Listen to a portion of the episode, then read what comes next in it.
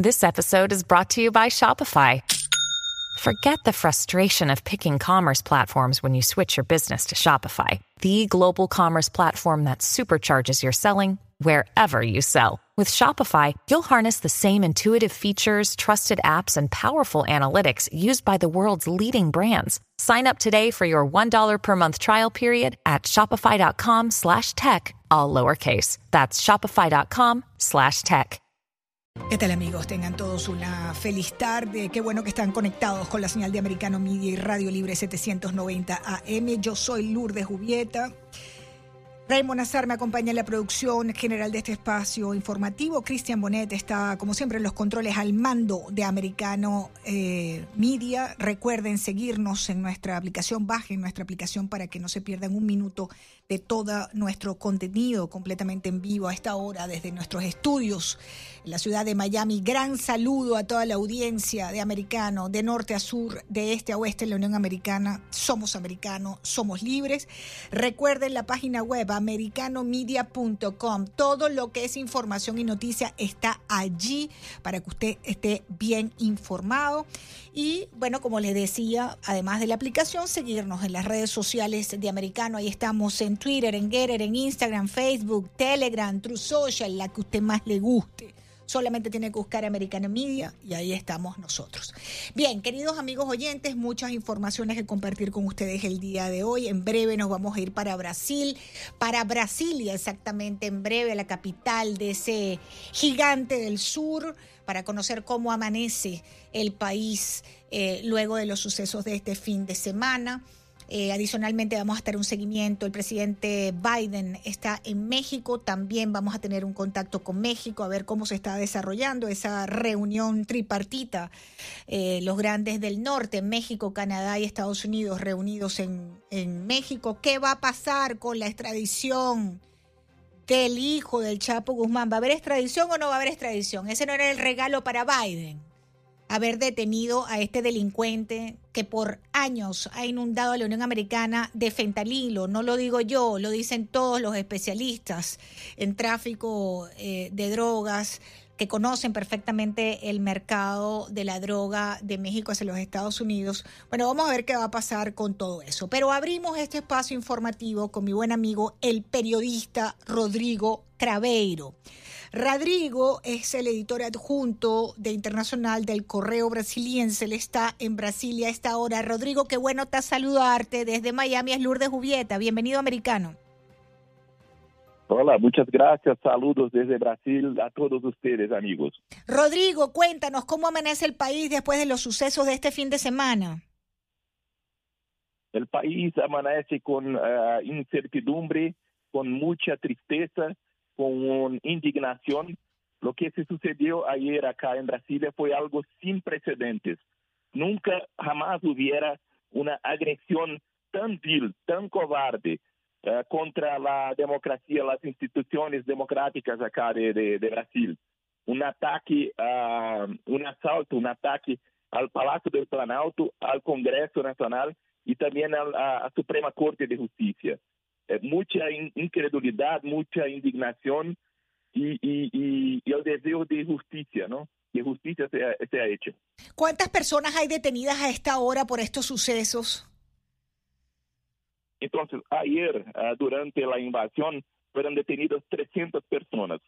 Hoy fueron detenidos más 1.200. Entonces, son 1.500 detenidos que están siendo uh, transferidos uh, para, para la sede de la Policía Civil acá en Brasilia y después van a ser uh, enviados para, para los presidios. Ahora, ¿quiénes son las personas que han estado detrás de este asalto uh, en, en, Brasil? ¿Quiénes son los que han atacado la presidencia, el Congreso y el Supremo en Brasil que hayan sido identificados hasta esta hora? Mira, aún no se sabe lo que, lo que es de, de, de los financiadores, de los uh, planificadores, quien organizó la, lo, los ataques. ¿no? Lo que se sabe es que fue, fue el sector de, del agro, del agronegocios, que estaba muy uh, atrelado, aliado ao, ao, expresidente uh, Jair Bolsonaro. pero son muchas personas también acá, yo ha, leído y, también acompañado por la televisión, muchos de los detenidos son personas que están sin, sin empleo, que son uh, apoyadores, simpatizantes de, de, de, del expresidente Bolsonaro y que tenían recibido dinero y, y, y, para, y comida para, para uh, también el transporte para uh, ir acá en Brasilia de distintas regiones del país. El presidente Lula da Silva, ¿cómo ha respondido a toda esta crisis? Él fue un poco criticado porque se ha demorado un poco, una, unas, creo que unas tres horas para responder, pero la respuesta fue muy incisiva, muy contundente, ¿no? Él decretó inmediatamente intervención federal uh, acá en, en, la seguridad pública de, de Brasilia y también dice que todas las personas involucradas van a ser punidas con todo el rigor de la ley. Ele estava viajando para Araraquara, uma cidade atingida por fortes lluvias eh, ayer em, em São Paulo, estado de São Paulo, eh, departamento de São Paulo, e imediatamente uh, uh, viajou hasta Brasília e visitou ayer mesmo, à noite, visitou os prédios públicos uh, destruídos por, por los terroristas. Ahora, fíjate, te, pregunto lo siguiente, eh, Rodrigo, ¿qué eh, se sabe del presidente Bolsonaro?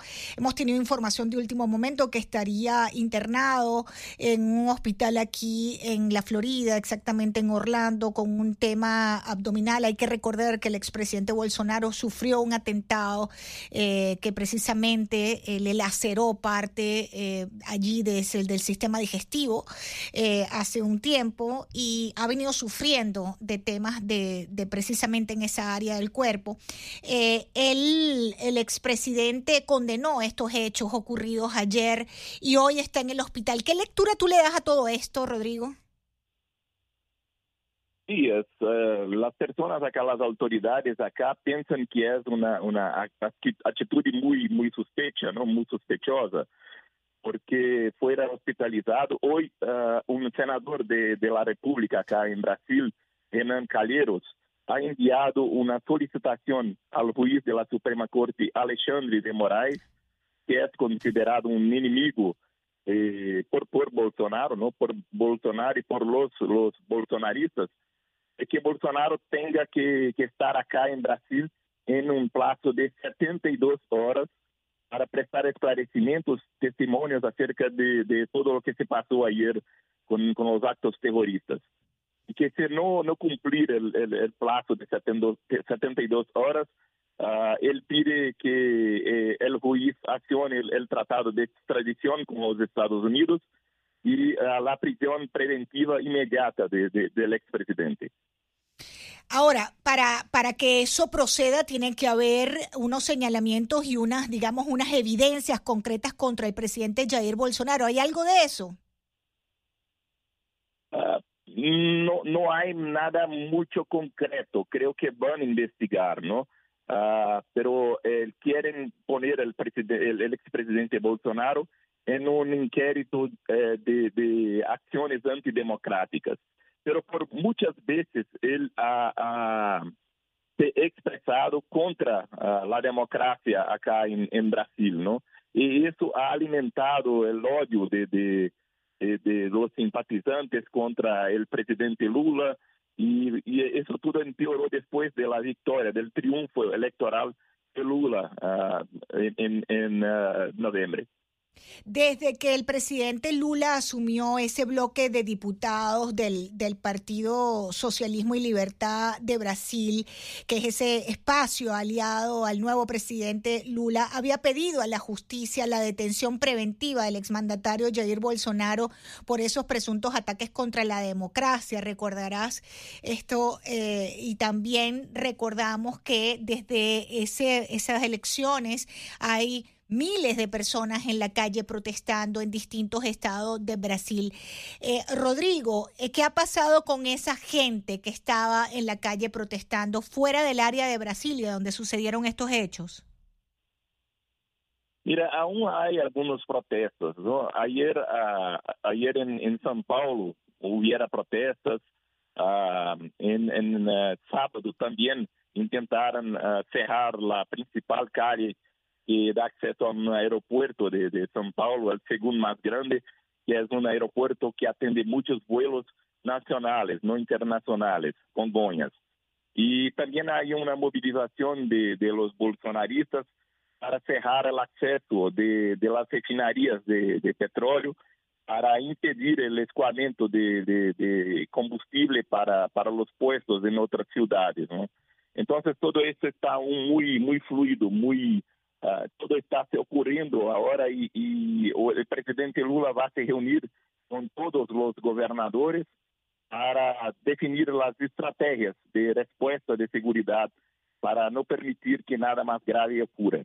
Ahora, la bancada política en el Congreso es de mayoría del partido de Bolsonaro. ¿Cómo han reaccionado los diputados, eh, los senadores a estos hechos? ¿Han condenado los hechos? Algunos de ellos sí, algunos de ellos han condenado, otros dijeron uh, que es uh, una libertad de expresión, no hablan mucho eso, y que el bolsonarismo se, apega mucho en eso, que tienen libertad para expresar. Pero lo que ocurrió ayer acá en Brasilia no fue una libertad de expresión. Eh, Rodrigo, Rodrigo, permíteme hacer una breve pausa y regreso contigo. Tengo que identificar la emisora. Ya regresamos. Esto es Americano en vivo desde Brasilia con el periodista Rodrigo Craveiro. Continuamos, queridos amigos oyentes de Americano Media y Radio Libre, conversando desde Brasilia con el periodista eh, que nos acompaña a esta hora, Rodrigo Craveiro. Él es el uh, miembro director del Correo Brasiliense. Rodrigo, gracias por esperarme en línea. Hay una en medio de toda esta confusión de todos estos sucesos, también hay una eh, una idea que circula, una teoría que circula eh, fuertemente y es que Lula habría sabido que los bolsonaristas que estaban pidiendo esta, este golpe de Estado, este intento de golpe, este pronunciamiento militar, que hay que ser cuidadoso también con, con lo que pasó allí, ¿no? Frente a los cuarteles. Eh, desde hace dos meses que estaban estas personas allí em, eh, frente a estas instituciones y bueno, que el presidente Lula había viajado a una localidad a las afueras de Sao Paulo eh, y que los jefes militares habían dejado que se consumara este asalto porque de esta manera ahora pueden descabezar a estas personas que estaban protestando sin mayores problemas, lo que ellos llaman golpistas, y deshacerse de miles de manifestantes que permanecían en las calles y que constituían, hay que decirle, una bomba de tiempo. ¿Tú qué crees de eso? Entonces, lo que la información que ha llegado acá es que la agencia brasileña de, brasileña de inteligencia, ABIN, ha alertado al gobierno del Distrito Federal acerca del riesgo de un atentado terrorista. La información, de acuerdo con la, prensa acá en Brasilia, ha llegado a, la seguridad pública del Distrito Federal y eh, ayer por, por la mañana, horas antes de, de, del ataque terrorista, ¿no? Pero sinceramente no sé si, las personas imaginaban que algo tan uh, contundente, tan agresivo, tan vil uh, podría ocurrir acá en Brasilia.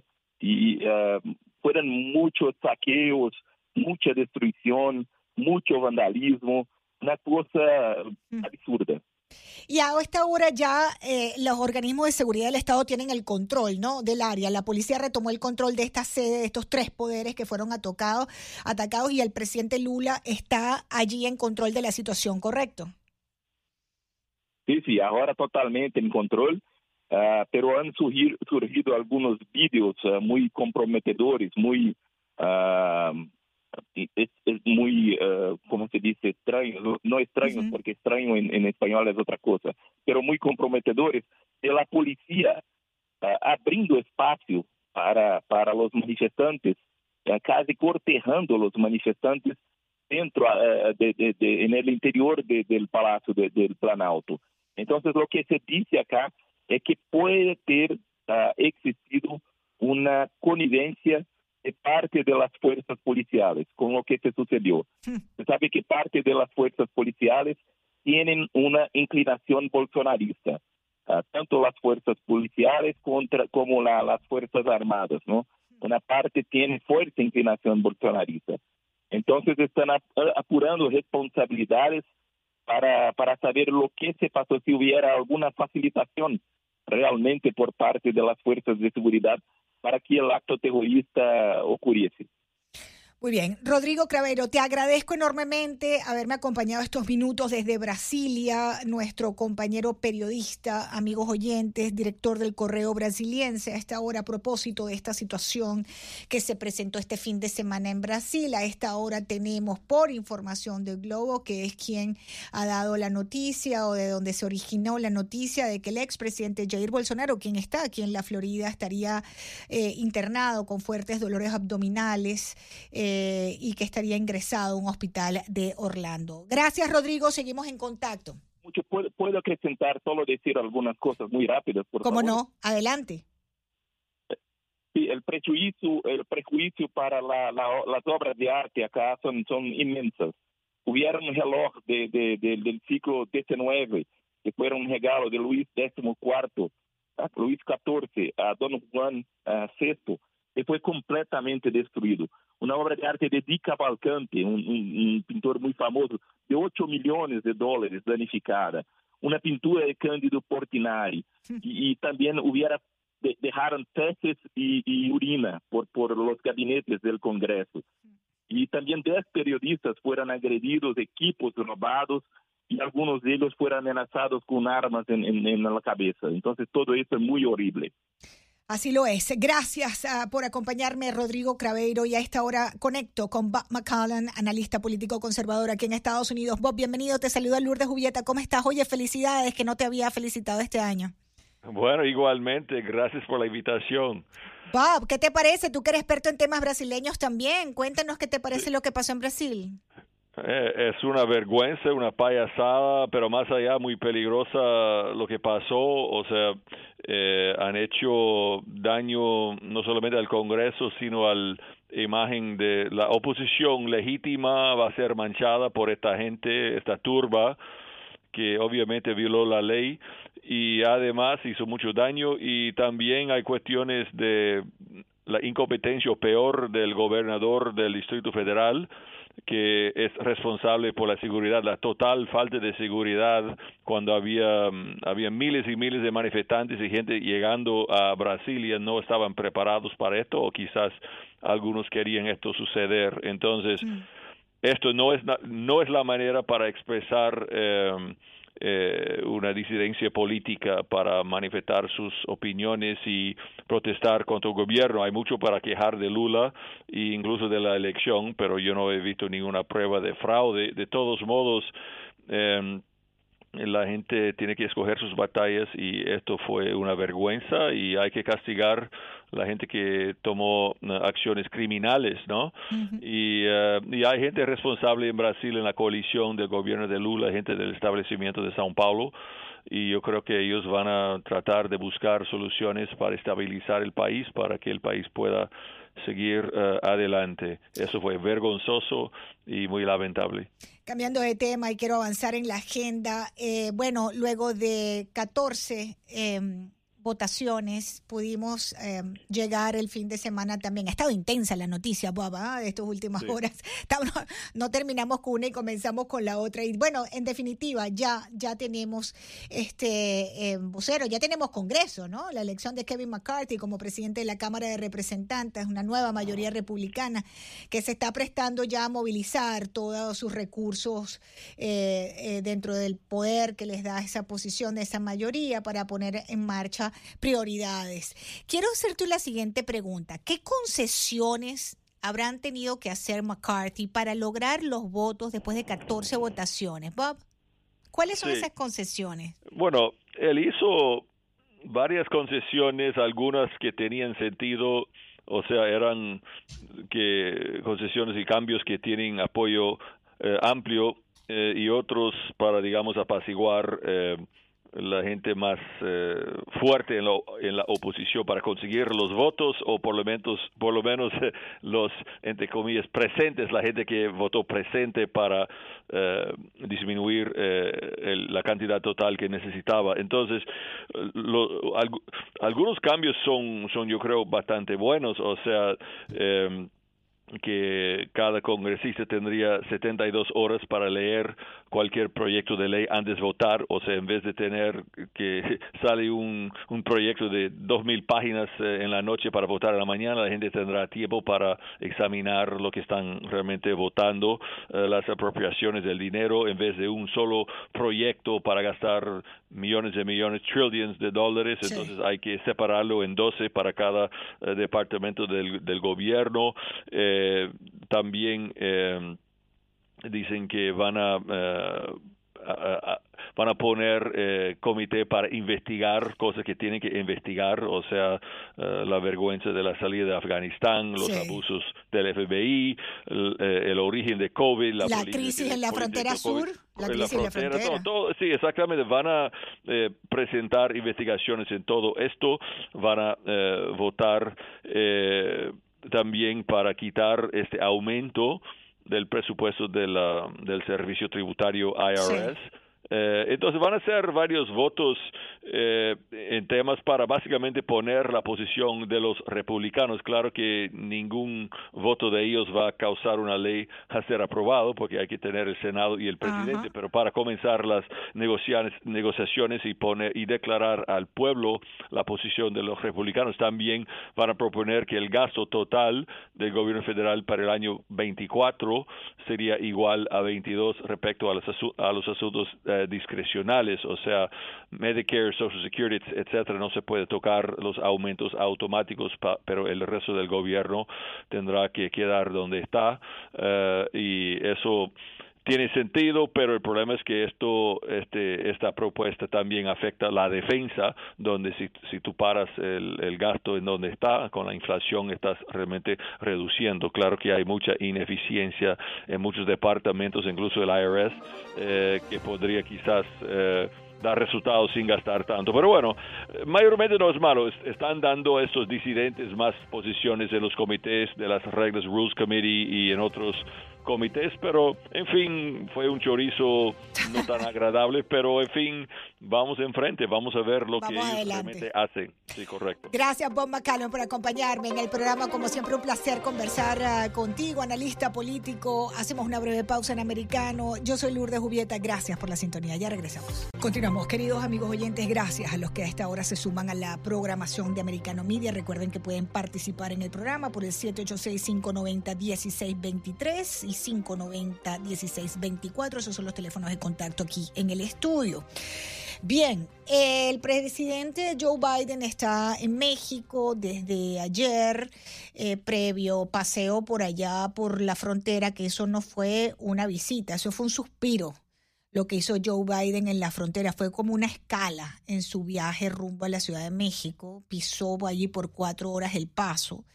Es la primera vez que en su presidencia puso un pie en una ciudad eh, la compleja línea pues que divide Estados Unidos y México, una crisis tremenda que tenemos en la frontera sur. Pero bueno, nos vamos a Ciudad de México porque el presidente Biden, junto al presidente de México, Andrés Manuel López Obrador, y el señor Justin Trudeau de Canadá, pues tienen esa cumbre de la que yo me pregunto qué nos podemos esperar. Es la cumbre de líderes de América del Norte, conocida informalmente como la cumbre, la cumbre de los tres amigos, ¿no? Entonces, la cumbre de los tres amigos y nos vamos con Víctor Arteaga a Ciudad de México, el director de Espectro FM. Víctor, qué bueno saludarte. Es Lourdes Jubieta desde Miami, Americano Media. Bienvenido a tu casa. Gracias. Querida Lourdes, ¿cómo estás? Muy buenos eh, días. Eh, acá en México es mediodía también. Y bueno, el presidente Andrés Manuel López Obrador ha calificado como un buen primer encuentro eh, el que tuvo anoche con el presidente de los Estados Unidos de Norteamérica, Joe Biden, dentro de la famosa limusina blindada eh, conocida como La Bestia, tras su llegada a la Ciudad de México para la cumbre de líderes de América del Norte. Bien lo dices, con, conocida eh, como la cumbre de los tres amigos por aquella película eh, de los años 60, también como la, la, de los dibujos animados, la, la, de los tres alegres compadres. Sí. Bueno, y, y, y, y, tras el recibimiento de Joe Biden en el aeropuerto internacional, ese aeropuerto tan cuestionado para el presidente de México, una de las eh, tres obras insignias de su administración hasta lo que va del momento, bueno, pues llegó al Aeropuerto Internacional Felipe Ángeles, el famoso AIFA, en el que llegó a bordo del Air Force One y ambos mandatarios abordaron de inmediato tras el recibimiento oficial el vehículo del mandatario estadounidense Lourdes y, de esta manera, bueno, fueron trasladados y platicaron alrededor de una hora rumbo al hotel donde se hospeda el dignatario en la zona de Polanco. López Obrador informó esta mañana pues que la plática con Joe Biden giró en torno a los temas que tratarán eh, este lunes después de las eh, tres de la tarde en su reunión bilateral y calificó a su homólogo norteamericano como una persona, una persona amable, como una persona, eh, con, pues así lo dijo, como una persona buena, contenta eh, con, con, el que tuvo un muy buen primer encuentro en esta visita. Dijo que fue así, literalmente lo dice el presidente de la República, un buen encuentro con el presidente Biden, es una gente amable, es un hombre contento y reveló que platicaron sobre temas que, que van a tratar en la reunión de hoy. A esta hora, cuando son las 12.33, tiempo del centro de México, Lourdes, te puedo comentar que viene viajando el primer ministro de Canadá, Justin Trudeau, que también aterrizará alrededor de las 2.25 de la tarde, es decir, en un poquito menos de dos horas en el Aeropuerto Internacional Felipe Ángeles, que te puedo decir, eh, solamente se está usando para efectos literalmente de las fotografías, porque eh, vimos durante la semana los C-47 de la Fuerza Aérea de los Estados Unidos llegando al aeropuerto de la Ciudad de México con toda su logística, con todos sus radares, con todos sus dispositivos de seguridad, con todo el servicio secreto. Es decir, que realmente eh, la pista del Aeropuerto Internacional Felipe Ángeles solamente se está utilizando para, para darle promoción y fama eh, a la obra insignia del presidente de la República y hoy por la mañana en la conferencia que la mañanera. todos los días la mitotera que le decimos muchos acá este bueno pues eh, el presidente confirmó todo lo que te he dicho y además el canciller de México Marcelo Ebrard Casaubon eh, dio a conocer la agenda después del recibimiento del primer ministro canadiense Justin Trudeau. Se reunirá con ellos en Palacio Nacional aquí en el centro de la de la ciudad y más tarde tendrá una reunión bilateral con el presidente Joe Biden desde las 4.25 de la tarde. Se espera que sea una, reunión maratónica. Después se reunirán los embajadores eh, con el canciller mexicano para pues eh, tocar eh, los temas de esta agenda que ya se ha dado a conocer ampliamente y que tiene que ver con temas de migración y con temas de la de, la, de la lucha de, ambos países en contra mm. de pues todos los ilícitos que hemos tenido noticias alrededor eh, la semana pasada, ¿no? Un, regalo de paz, una ofrenda de paz, fue, la captura de Ovidio Guzmán, como platicábamos la semana pasada. Pero Víctor, capturado pero no extraditado. ¿Qué va a pasar con la extradición? Porque capturado en México no es lo mismo que extraditado a todos los Estados Unidos. Eso fue un regalito entonces, no un regalo. Bueno, México México ha eh, cumplido con la cortesía hacia los Estados Unidos. Falta que el gobierno de los Estados Unidos haga su trabajo porque hasta hoy, que estamos platicando a esta hora, no hay ninguna solicitud oficial del gobierno de los Estados Unidos en cuanto a la, a la solicitud de extradición de Ovidio Guzmán López, el hijo del Chapo Guzmán. Hoy, te puedo confirmar, como no lo ha confirmado eh, el canciller mexicano, no hay una solicitud como tal, hay una nota diplomática, pero no hay una solicitud legalmente eh, ingresada por el gobierno de los Estados Unidos a la Cancillería mexicana para que se trabaje en la extradición. Tienen 60 días, bueno, ahora menos eh, días hábiles, eh, tres, tienen 67 días hábiles para eh, 57 días hábiles para presentar esta esta solicitud de extradición y ya el juez lo ha dicho en la audiencia de vinculación eh, a del sábado a mediodía en el que le fijó una prisión preventiva al hijo del Chepo Guzmán de dos meses que si en esos dos meses el gobierno de Estados Unidos no eh, actúa, él tendrá que dejarlo en libertad, porque en México, curiosamente, no hay no hay un, un, hecho que se le pueda comprobar hasta este momento. Así que todo está en manos de, del gobierno de Estados Unidos. Claro, Fue muy claro, fue muy claro el juez al decirle que está deteniéndolo por una solicitud del gobierno de Estados Unidos y que espera que en estos 60 días hábiles el gobierno haga haga suya ya esta propuesta formal. Y si no, así lo dijo el juez de Estado a mediodía en la audiencia, para la eh, tendrá que tendrá que tendrá que soltarlo y dejarlo en libertad. Vaya lío que tiene que tiene el juez, porque por un lado el gobierno pues ha, solicitado, México ya ha hecho su trabajo y ahora es el gobierno y las autoridades de todo el sistema de inteligencia de Estados Unidos quienes tendrán que eh, presentar la y luego las pruebas para, para que el juez pueda mandar para allá a Ovidio Guzmán López. Sí, eh, yo no quisiera estar en los zapatos de ese juez, sinceramente, ¿no? Eh, ahora, eh, Víctor, una pregunta adicional. En este, en este encuentro, los temas son precisamente migración, economía y narco, ¿no? En este encuentro de los tres amigos. En el tema de inmigración ya nos dicen que no nos hagamos mucha, este, em, sabes, que no esperemos mucho porque literalmente ha dicho el presidente, esto no se resolverá de la noche a la mañana. Pero en México, la crisis de la frontera sur de Estados Unidos, México se está llevando una parte bien dolorosa. Son miles de personas en distintos lugares de la Unión Mexicana que están eh, eh, agravando la situación del país y de la situación de los residentes de esas ciudades. Por un, por un lado, eh, a principios de sexenio tuvimos que ser y contener toda esta invasión que entró por eh, la frontera sur de México, haitianos, dominicanos, nicaragüenses, panameños, guatemaltecos, etcétera, que quieren viajar hacia los Estados Unidos y que lo estamos conteniendo en México. Y por el otro lado, la semana pasada, tú bien lo sabes, Joe Biden ha anunciado que eh, nos estará entregando alrededor de 30 mil deportados de diferentes países cada mes eh, y bueno, dale de comer y hospeda y dale trabajo, trabajo y mantén a esta gente 30 mil por mes. Vamos, no lo generamos ni en México para los nuestros. Ahora es un gran compromiso. Efectivamente, también han, anunciado una cifra multimillonaria en dólares de ayuda para México para que podamos eh, paliar un poco esto, pero eh, estamos hablando de casi 400 mil deportados al año, ¿no?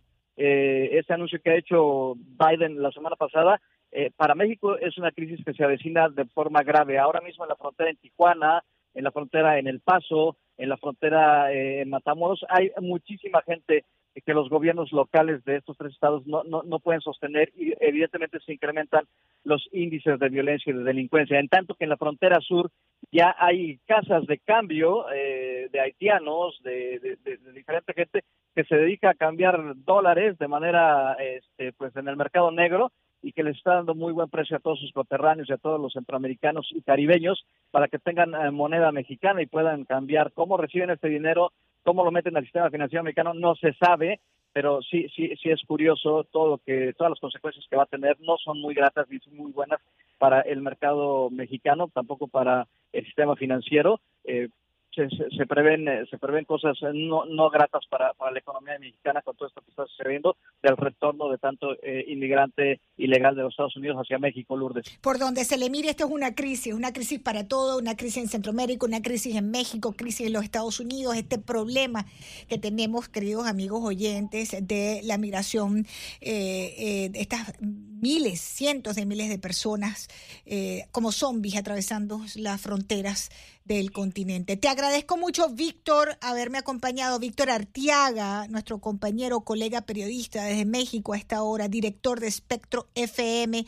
Gracias, Víctor, por acompañarme en Americano la tarde de hoy. A propósito, amigos oyentes de la visita, el presidente Biden está allá listo para reunirse con el, el primer ministro eh, canadiense, Justin Trudeau, y con el presidente de México.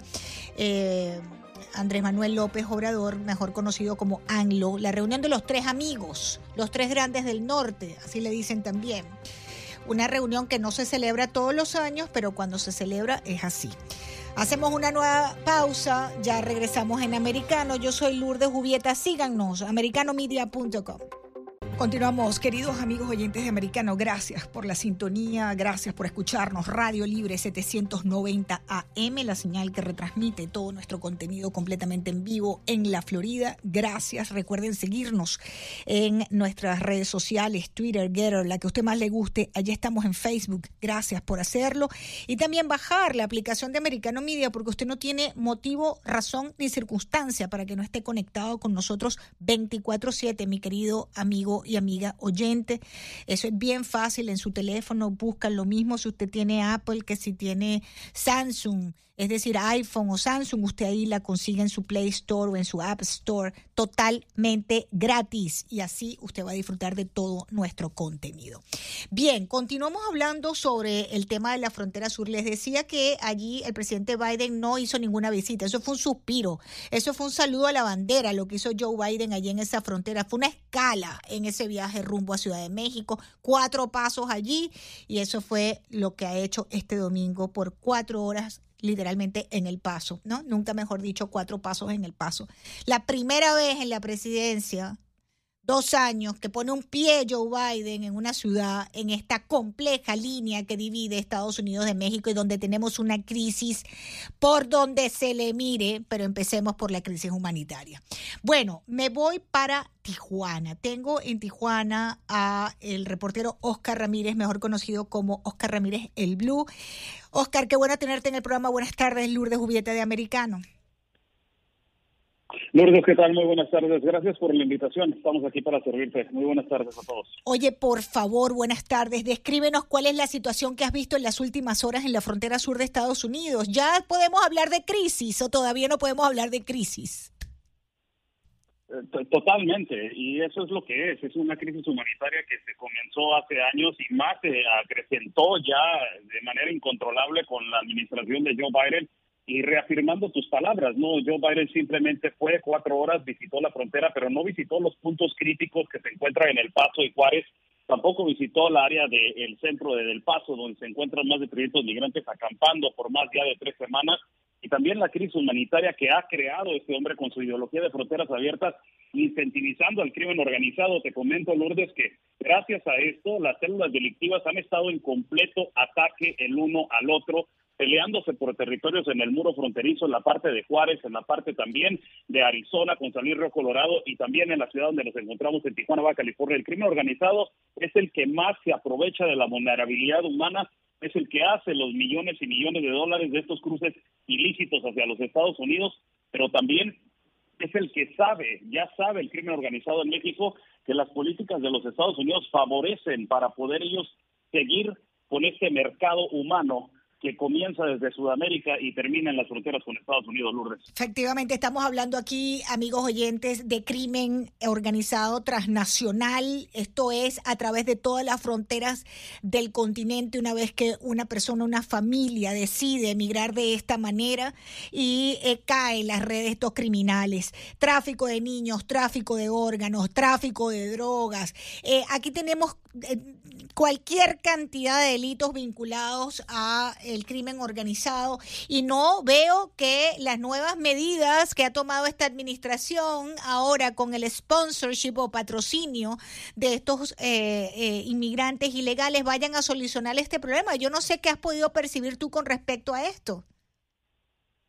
No, el título 42 no lo respeta el crimen organizado, no lo respetan las, células delictivas. Eh, ha fallado muchísimo Alejandro Mayorkas y más en la ideología de incompetencia, de decir la frontera está cerrada y él está enfáticamente diciendo la frontera está cerrada cuando hace unos días, Lourdes, te comento, fuimos a San Luis Río Colorado, frontera que colinda con Arizona, ves al crimen organizado operando con este cartel de escaleras, que son las escaleras que ponen hacia arriba, hacia el muro y cruzan cantidades a cada hora entre 50 y 100 personas, también por lugares donde el muro se encuentra abierto, pues migrantes arriban por las cantidades de los cienes la frontera de Arizona con Salir Río Colorado, estás hablando de que por día 1.500 a 2.000 personas arriban, mientras que la frontera del Paso demuestra los números entre 2.000 a 2.500 personas diario que se están entregando a las autoridades competentes. No se hable de lo que pasa en Eagle y demás fronteras. No está frenando el título 42, llegan tarde, el daño colateral que está, que está causando la administración de Joe Biden, no solamente a su país, sino a México, a Centroamérica y Sudamérica, es enorme. Las relaciones internacionales que está creando entre, entre el Triángulo de Centroamérica son horribles y espantosas. Eh, hace poco viajé a Honduras y Guatemala y platicaba con oficiales de la Guardia Nacional y también con oficiales de migración de Honduras y Guatemala y están muy molestos con la administración de Estados Unidos porque dicen, oye, un día dices que está abierto, otro día dices que lo cierras, pues aquí estamos jugando. Los que terminan siendo eh, señalados como mal gobierno somos nosotros a raíz de tus políticas abiertas. Ahora, fíjate, estamos conversando, queridos amigos oyentes, a esta hora, em, precisamente sobre este tema que nos tiene a todos tan preocupados con eh, nuestro compañero reportero Oscar Ramírez, el Blue. Eh, luego de la, el paseo que se dio Biden por allí, por el paso, eh, donde por supuesto no tuvo la oportunidad no sé si el deseo de ver la realidad, ¿no? Que estamos viviendo. Y te preguntaba si tú crees, desde tu perspectiva, Oscar, que esta última decisión de la administración de otorgar 30 mil visas eh, mensuales, eh, permisos, digamos, paroles para ingresar legalmente a los Estados Unidos, es la solución a este drama humano que tenemos. Fíjate que eh, ah, es para, para, para depurar un poco, yo creo que sí se va a depurar un poco, pero no va a controlar. Ya abrió la ventana y lastimosamente vuelvo enfáticamente a, decir, eh, ellos abrieron una ventana muy grave que es el crimen organizado. Eh, hay, un, hay un enorme tráfico de niños, tráfico de personas, tráfico humano y tráfico de mujeres también exóticas. Ahorita se encuentra ese tráfico enorme y, es incontrolable eso, es, es muy difícil. ¿Cómo, ¿Cómo, tú crees que eso, cuál sería la solución a esta situación? ¿Cómo, o sea, estamos hablando de, eh, de, de, de hordas criminales, la palabra lo dice, muy bien organizadas, ¿no? Que operan aceitadas. Sí, primero que nada, eh, Estados Unidos necesita designar ya los, al crimen organizado en México como organizaciones terroristas para poder tener una acción ya eh, inmediata. Se acaba de dar un ataque donde perdieron más de 29 personas en Culiacán con el arresto de Vío Guzmán. Eso te habla de la enorme gravedad que tenemos en México.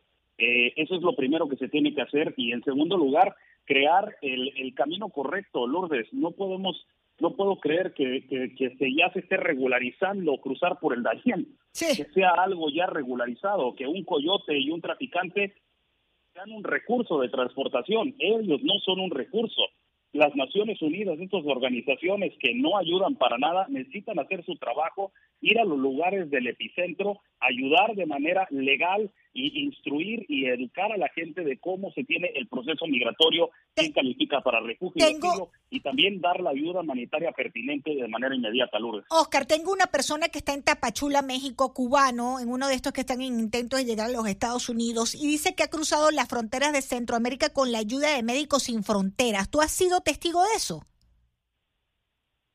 He, estado en Tapachula más de 15 veces y he caminado más de 10 caravanas en el sur del país con, con múltiples este, entidades y en particular en venezolanos. Eh, hay, hay diferentes organizaciones que ayudan, pero estas organizaciones no se van a encontrar en el Darién no los vas a encontrar en, puntos particulares donde la ayuda humanitaria se necesita. Correcto. estas organizaciones se encuentran donde simplemente hay que sacar provecho, ¿no? Y donde y donde verdaderamente se, trata de un de un de un fondo monetario que ellos reciben para ayudar a, las personas, pero en realidad el que se aprovecha y el que mueve en particular a grupos masivos de migrantes, eh, desgraciadamente son los eh, afamados asesores de viaje, como les llaman ya. Sí. Bueno, eh, Oscar Ramírez, el Blue, gracias por acompañarme. Se me acaba el tiempo, amigos oyentes, en el programa. Oye, gracias por acompañarme. Te mando un gran abrazo. Seguimos en contacto, Oscar. Claro que sí, Lourdes, es un placer saludarte. Saludos a todos. Gracias por la invitación. Gracias, nuestro compañero y amigo periodista, reportero Oscar Ramírez Blue, amigos oyentes. Una crisis tremenda que tenemos al sur, la frontera sur de los Estados Unidos, una crisis tremenda humanitaria en toda la región. Vamos a despedir el programa de hoy. Eh, continúen conectados con Americano Media. Yo soy Lourdes Jubieta. Que tengan una feliz tarde.